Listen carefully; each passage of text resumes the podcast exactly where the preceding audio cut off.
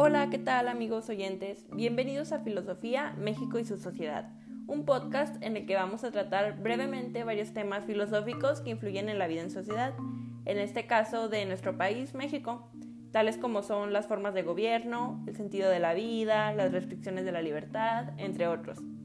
Esperamos que lo disfruten y comenzaremos viendo cuáles son las formas de gobierno y cuál es la ideal para México. Bueno, primero que nada, una forma de gobierno es un sistema elegido por un Estado para construirlo como centro del poder político sobre una sociedad. Platón y Aristóteles, dos filósofos muy famosos que todos conocemos, postularon sus clasificaciones de formas de gobierno. Platón postuló cinco. La primera es la monarquía, que es dirigida por una persona, quien decide qué es lo mejor para su pueblo.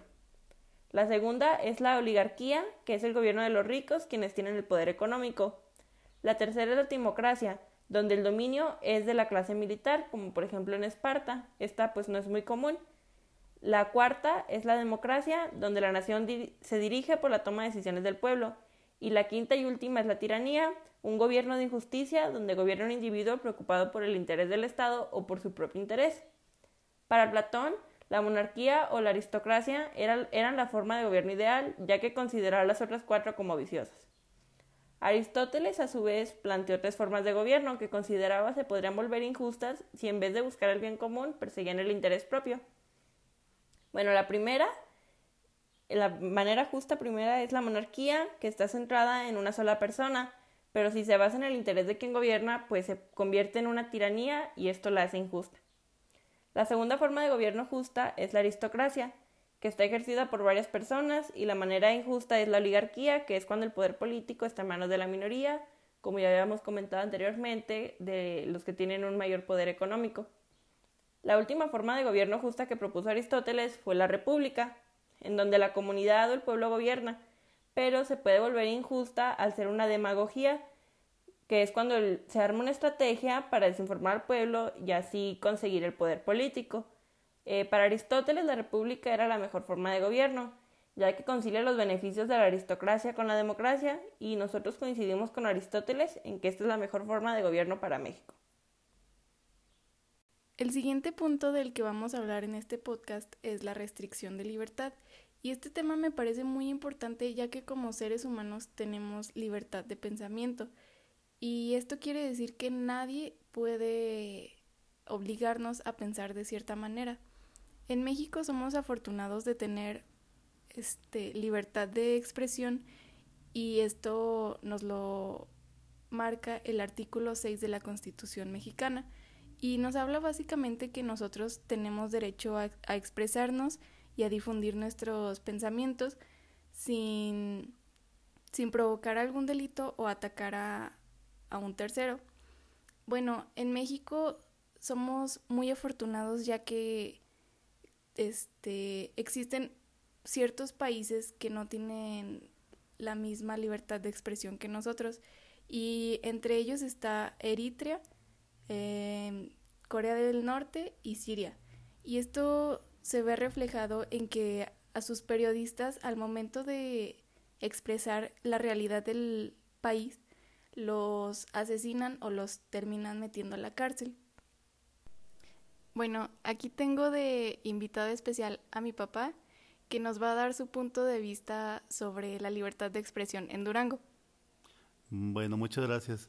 Eh, yo considero que la libertad de expresión es un, un, punto muy importante que debe de ser tomado en cuenta, incluso a un grado de eh, una garantía individual de los seres humanos, siempre para que exista una un lugar, una sociedad democrática, libre de pensamiento, libre de poder eh, expresar sus ideas, siempre es necesario eh, tener una, una libre expresión, una libertad de expresión. Sabemos que en México eh, no es muy amplio la libertad de expresión y más con los intereses que tienen algunos personajes de la prensa, este, de corrientes políticas en los que velan por intereses de grupos políticos o de algunos eh, mm, partidos o gente que está en el poder, pero bueno, pues siempre debería de ser considerado una, una garantía individual, un derecho fundamental de cualquier ser humano tener su libre expresión y su libertad de pensamiento sobre todo. Muchas gracias.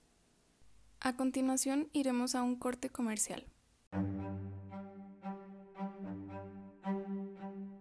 Democracia es poder decidir, es igualdad, es la libertad de expresarse, es no discriminación. Venimos de lejos y lo hemos logrado entre todas y todos. Las y los ciudadanos cumplimos 30 años de construir con el INE la ruta de la democracia y la libertad. Contamos todos, contamos todas. INE. Continuamos aquí con Filosofía México y su sociedad. Este, vamos a hacer breves posturas en forma de debate de el por qué debemos salir o no salir en tiempos de contingencia.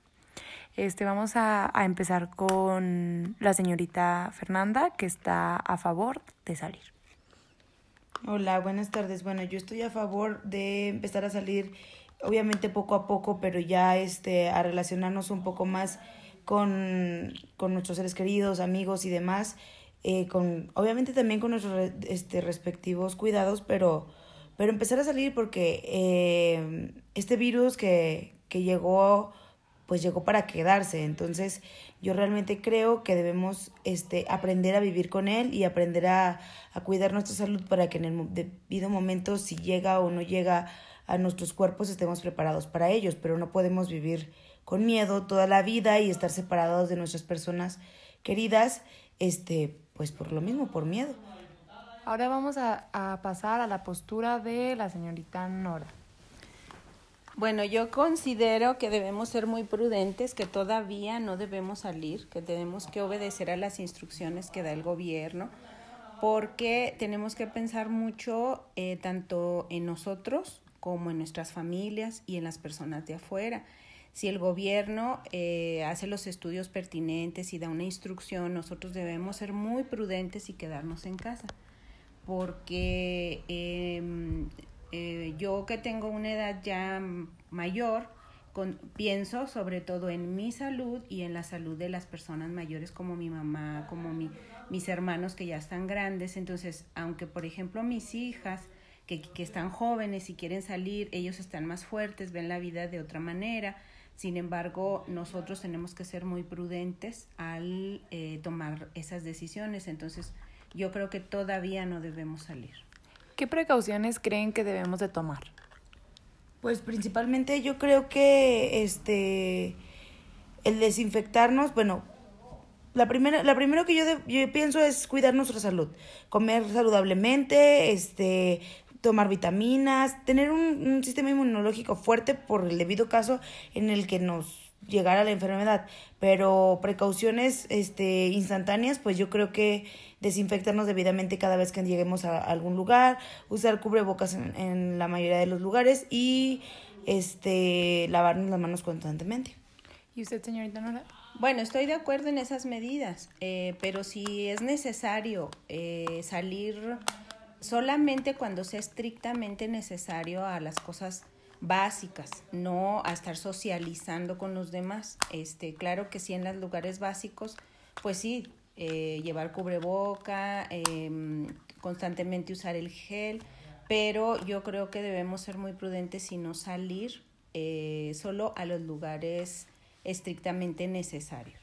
Bueno, esas fueron las dos posturas, continuemos. Ahora continuaremos a hacerle la entrevista al ingeniero Mucio Gabriel, director de nuestro plantel.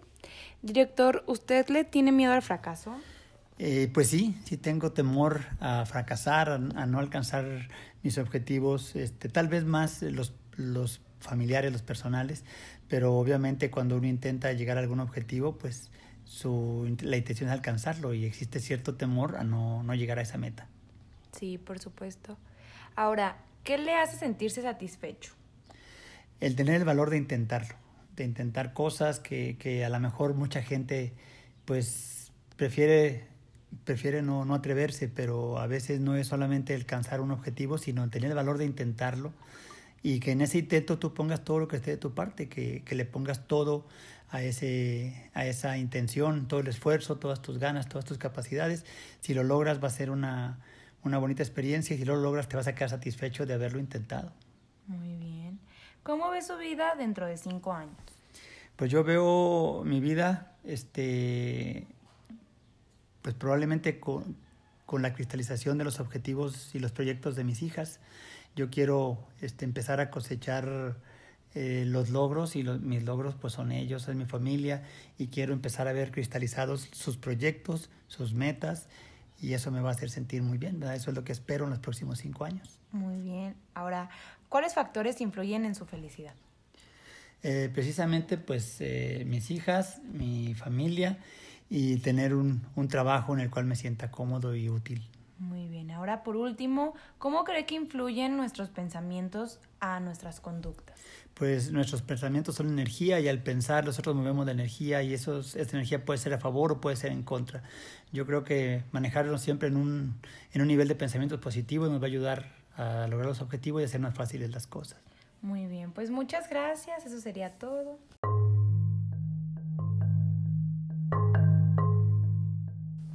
Este, y con esto terminamos nuestro podcast. Espero les haya gustado, lo hayan disfrutado y nos vemos en el siguiente episodio.